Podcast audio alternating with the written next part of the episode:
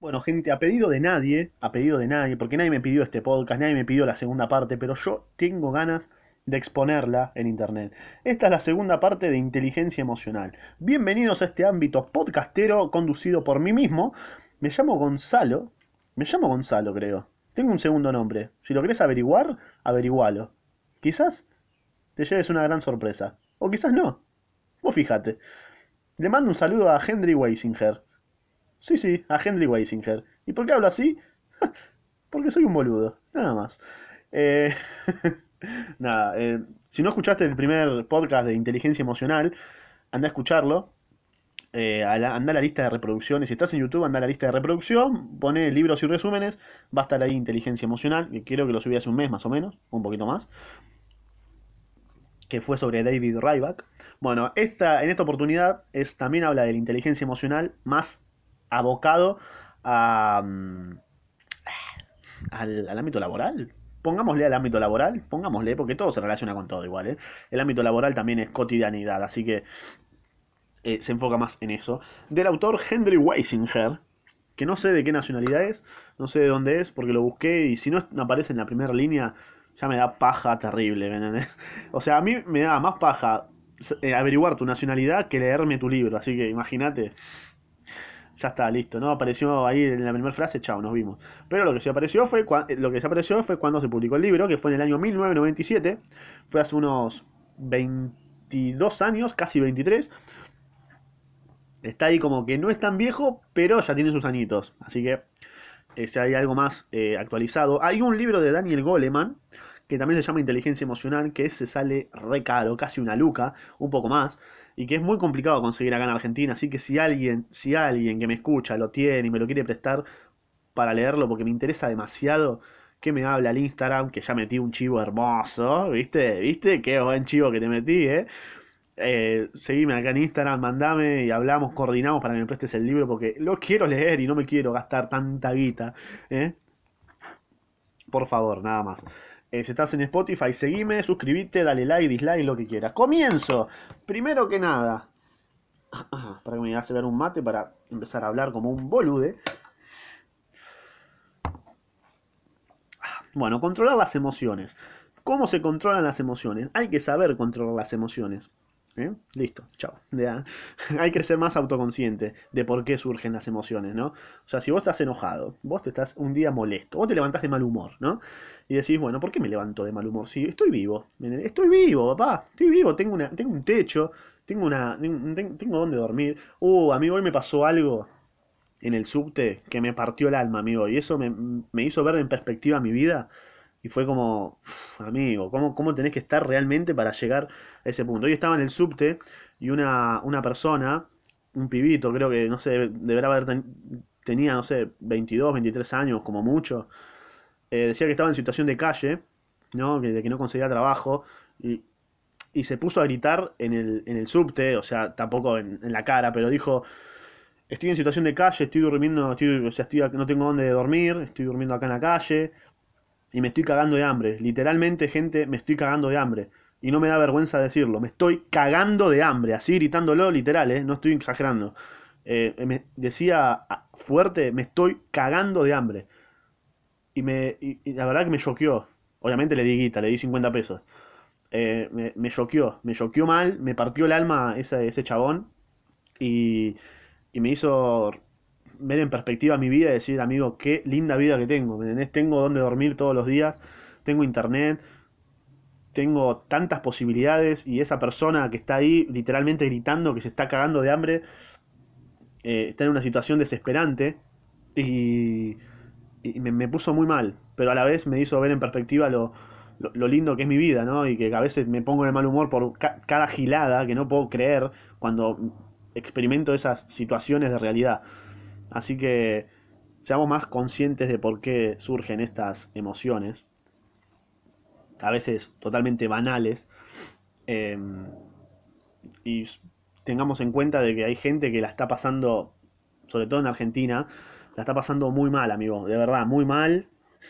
Y esta, esta situación, hay gente que no tiene para comer, Otro, otra persona hace unos días también estaba, fui a comprar el chino, y estaba sentada ahí en el chino, y dice, ¿me das plata para comer? O sea, te lo piden, ya, te lo piden por favor, ¿me entendés? No podemos decir que esa gente no quiere trabajar. No tiene oportunidades. No tiene oportunidades y hay que, hay que ayudar a esa gente. ¿eh? Hay que ayudar con lo que sea. Así que seamos más conscientes de todo lo que está pasando y, y demás. Bueno, mientras tanto yo sigo hablando de esta pelotudez que es la inteligencia emocional. mientras vos me escuchás en, con tus auriculares de dos lucas. Eh, nada, ahora todo lo que diga ahora va a ser una pelotudez, ¿no? Porque con todo lo que acabo de decir es como que no me interesa lo que me digas, papá. Ya está, morite. Bueno, saber de dónde surgen las emociones nos permite mantener un norte cuando nos, cuando nos desorientamos. Como por ejemplo lo que acabo de decir. Nada, nada que ver, viste, cualquiera. Nada, si estás enojado, fíjate realmente cuál es el propósito real de por qué estás enojado. O sea, cuál es, por qué, por qué te surgió ese mal humor, por qué te levantaste de mal humor. Porque no te hiciste la paja, bueno, decís, bueno, no me hice la paja, bueno, después me la hago, ya está, no pasa nada, ¿me entendés? A eso es lo que voy. ¿Estás ansioso? Bueno, ¿por qué estoy ansioso? ¿Por qué soy, por qué soy tan boludo? ¿Eh? Que hayan perspectivas en tu vida, boludo. En tres días ni te vas a acordar que estabas ansioso. en sí, o sea, es como que no nos molestan los hechos, sino como que nos molestan las interpretaciones que tenemos, ¿no? A través de nuestras valoraciones, a través de nuestro juicio. Porque nosotros estamos construidos a través de juicios, a través de, valoraciones que tenemos nosotros, que generan una interpretación de los hechos que estamos viviendo. ¿Me? Entonces, lo que nos molesta no son los hechos aislados que ocurren en el mundo, los hechos que no son aislados a veces, son hechos. Esos hechos no nos molestan, sino que nos molestan las interpretaciones que tenemos a través de nuestras valoraciones y o juicios. ¿eh? No seamos boludos. ¿eh? Aparte, solemos mostrar nuestras intenciones aparentes. Estoy, estoy, la estoy piloteando como un capo, ¿no? Solemos mostrar nuestras intenciones aparentes. Todo esto lo, lo dice el autor, ¿eh? Solemos mostrar nuestras intenciones aparentes, pero no, nuestro, no nuestros propósitos ocultos. Por ejemplo, ¿a qué voy con esto? Vos cuando estás, por ejemplo, en un laburo, ¿no? Eh, vos querés que te asciendan, ¿no? Querés escalar en, en, en la pirámide jerárquica, ¿no? Bueno, ¿por qué tu intención? Vos podés mostrar tu intención aparente es que querés eh, ser un poquito más ahí en la empresa, llegar a, ser gerente o estar ahí nomás a la par del jefe, pero tu propósito oculto es demostrarle a tus papás que sos un capo, ¿me entendés? Que querés aparentarle a tus viejos o a tu, a tu pareja o a tus amigos que tenés eso, ¿me entendés? Que llegaste ahí, que tenés ese auto. ¿Me entendés? Tu intención aparente, cuando te compras un auto, podrías decir que es, ah, porque me gusta esta marca o porque no sé, me gustan los fierros, me gustan los autos, por eso quiero, me compro este auto. Pero en realidad tu propósito oculto es para demostrarle a los demás que vos podés tener eso y los demás no. ¿Me entendés? Obviamente no lo vas a expresar, no le vas a decir, che, mirá, yo tengo este auto y vos no. Sos un gil, sos un garca, ¿me entendés? No le vas a decir eso, obviamente, boludo. Si no te cagarían a palo los dos minutos. Todos los días te cagarían a palo, ¿me O sea, es obvio. Pero ten en cuenta que así es como funciona tu inteligencia emocional, ¿eh?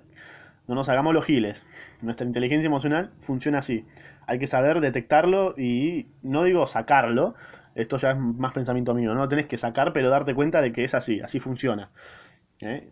Básicamente, si tenés esto presente, dejarías de hacer bastantes cosas que haces hoy en día y que crees que son para tu bienestar, cuando en realidad no. Bueno, debido a ciertos casos recurrentes, se suele tener pensamientos automáticos. ¿Qué es un pensamiento automático? Bueno, por ejemplo, eh, cuando hay una emergencia o cuando se está incendiando, no sé, un edificio, eh, un pensamiento automático que es escapar. Bueno, eso, eso por ejemplo es un ejemplo de un pensamiento automático. Cuando alguien te, te caga o te estafa, ¿cuál es tu pensamiento automático? Ir a cagarlo a palo, eh, insultarlo, putearlo. Recriminárselo. Eso es un pensamiento automático. Bueno, para combatirlo se tiene que utilizar el diálogo interior. Eso es lo que dice el autor. Yo considero que en ciertas ocasiones puedes utilizar el diálogo interior, pero en, en otras ocasiones es como que déjame ir a cagarlo a palo. o sea, me estás estafando la concha de tu madre, puto, morite. Es sano también, o sea. Ah, mirá, el mensaje que daba el chabón. Es sano cagar a palos, ¿verdad? Se sacaba de contexto. No, no, no, no. Hablen con su, con su persona interior, que es bastante sano. Bueno, después explica ¿por qué tenemos ansiedad?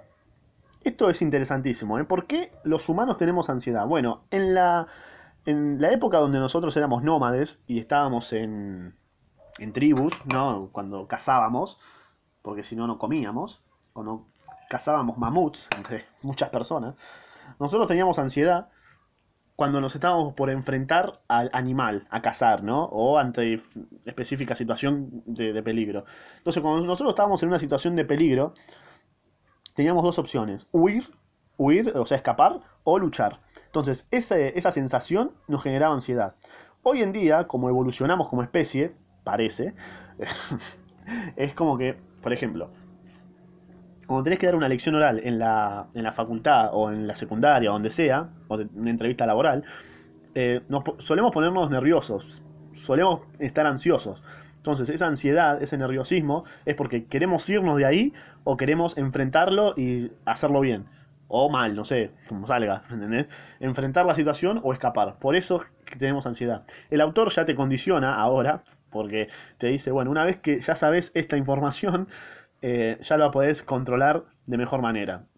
Mira, en mi experiencia personal, flashaste, porque en realidad sigo estando ansioso. Sé de qué viene, pero la ansiedad sigue igual. Es como que no me desaparece, ¿viste? Como que está bien, gracias por la info, gracias por el dato, está bueno saberlo, porque ahora te lo estoy diciendo a vos. Pero, o sea, la ansiedad sigue estando, pa, ¿eh? O sea, no me, no me lo- la estoy, no la estoy combatiendo. O sea, sigue estando ahí. Pero bueno, es interesante saber de dónde surge la, ansiedad. Mientras tanto, mi notebook se queda sin batería, así que la voy a poner a cargar. Ahí está, ahí está. ¿Por qué no me ponen a cargar a mis ideas? Así que nada, está bastante interesante ese dato. Bueno, los problemas aparecen cuando nuestras respuestas son ineficaces. Ahora, por ejemplo, acá en Argentina, la inflación es un problema y mi respuesta es ineficaz. Es como que. Ahí, ahí es como que. Está bien, yo le estoy dando una interpretación. ¿Entendés? De que puede ser ineficaz este problema económico. Ponele, ¿me entendés?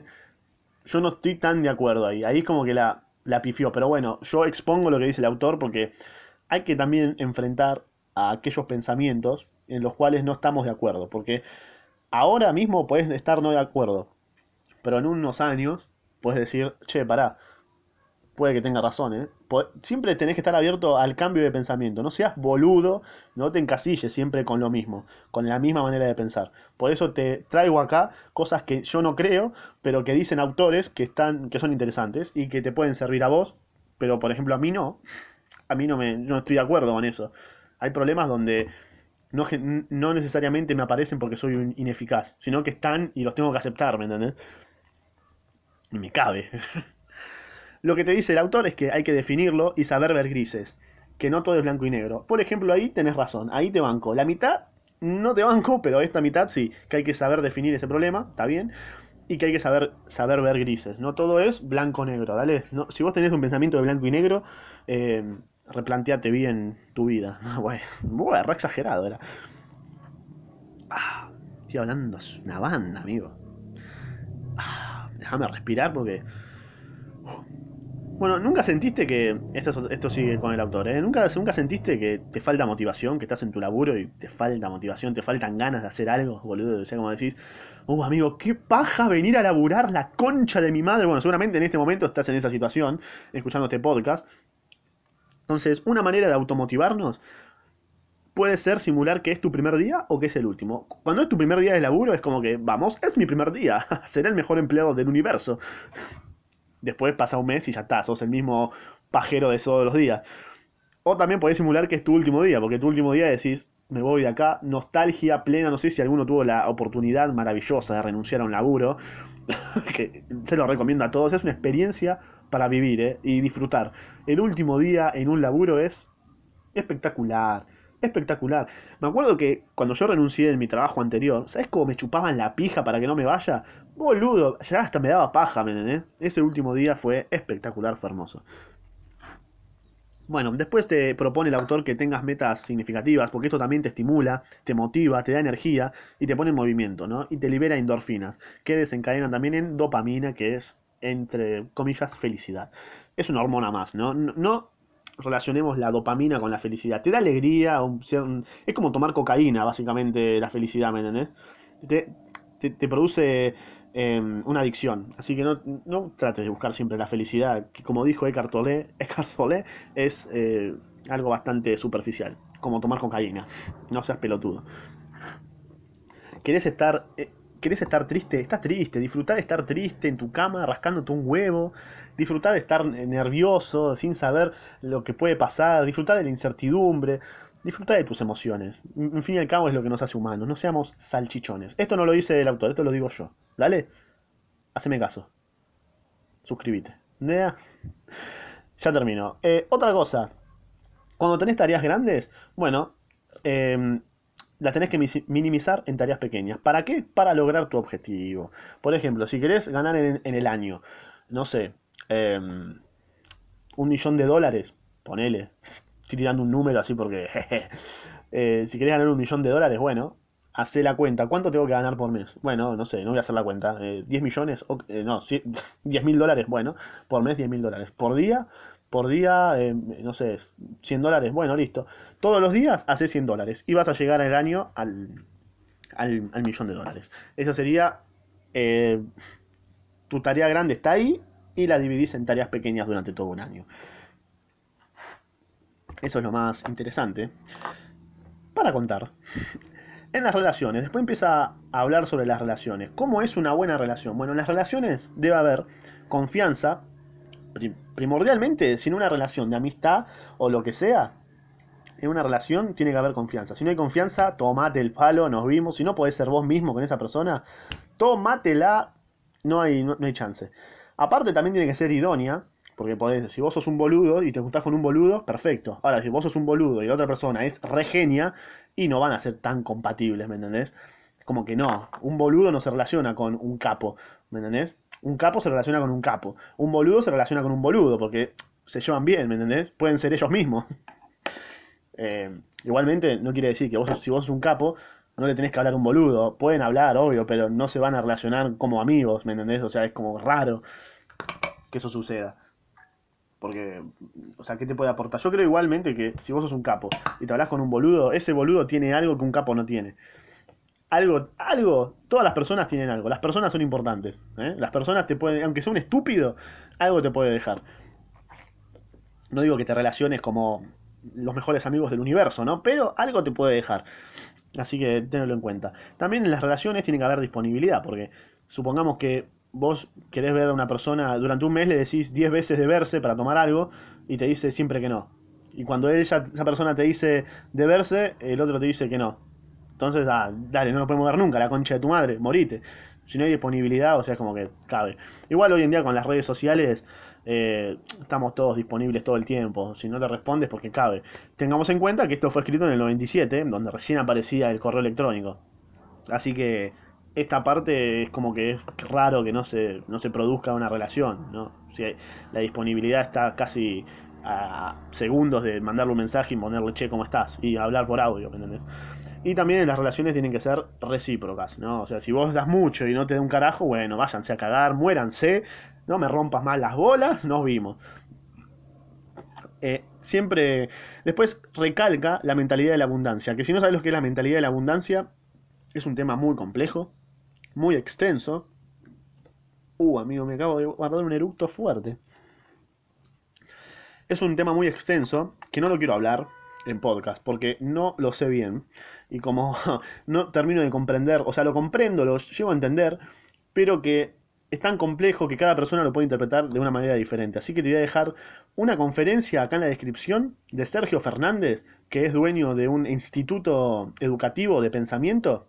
No, se llama Instituto Pensamiento Crítico. Bueno, algo así. El chabón tiene como un instituto educativo donde tiene un donde te enseña eh, le enseña a emprendedores a poder generar sus empresas este chabón es un capo un capo me encanta cómo explica y habla sobre la mentalidad de la abundancia así que te dejo un link de una conferencia que habla justamente sobre mentalidad de la abundancia que lo vas a ver explicar mucho mejor que yo que la tiene clara y que vive con esto así que te lo dejo acá que te va a explicar perfectamente qué significa la mentalidad de la abundancia. Si estás en Spotify, bueno, anda a YouTube y busca mi podcast y te va a, va a estar el link. Y suscríbete porque si no, bueno, cabe. No, mentira, haz lo que quieras. No, te tengo que decir que tenés que hacer. Te tiene que nacer a vos, ¿me entendés? O sea. Por último, no hay que enfocarse en los hechos, sino en los sentimientos que se producen. Siempre que pase algo entre dos personas, no veas el hecho solamente por lo que es, sino que intenta ver tus sentimientos y los sentimientos de la otra persona. Porque a vos te puede afectar de una manera y a la otra persona, a la otra persona le puede chupar un huevo. Así que si a la otra persona le tiene que chupar un huevo, alejate, fuerte. Pero si ves que no, está arrepentido y demás, bueno, intenten hablarlo. Y si no aprende nunca, bueno, van, mándalo a la mierda, mándalo a la mierda y lo, lo que sea. Así que nada más, esto fue más o menos, como siempre digo en los podcasts de resúmenes de libros, este fue el resumen, pero que no es perfecto, ¿no? Eh, hay bastantes cosas que dejé afuera porque no quiero hacer un podcast de tres horas o de una hora hablando de un libro, sino que lo quiero hacer lo más corto, entretenido y didáctico posible para vos. Así que si ya leíste este libro y querés poner algo más, eh, ponerlo en los comentarios, suscríbete, ponerle like, dislike y demás. Si estás en Spotify, hace lo mismo. Movete un poquito por internet. O seguime y bueno, vemos qué pasa, qué sucede. Esto fue todo por hoy. Espero que te haya agradado, espero que te haya dejado algo. Y si no, si no te dejó nada, bueno, espera para el próximo, porque capaz que te deja algo el próximo. Eh, nada más. Nos vemos. Espero que tengas una buena semana, un buen día, una buena tarde, una buena mañana, que desayunes bien, que tengas una rica merienda y que tomes mucho mate. Así que nada, nos vemos, guachín.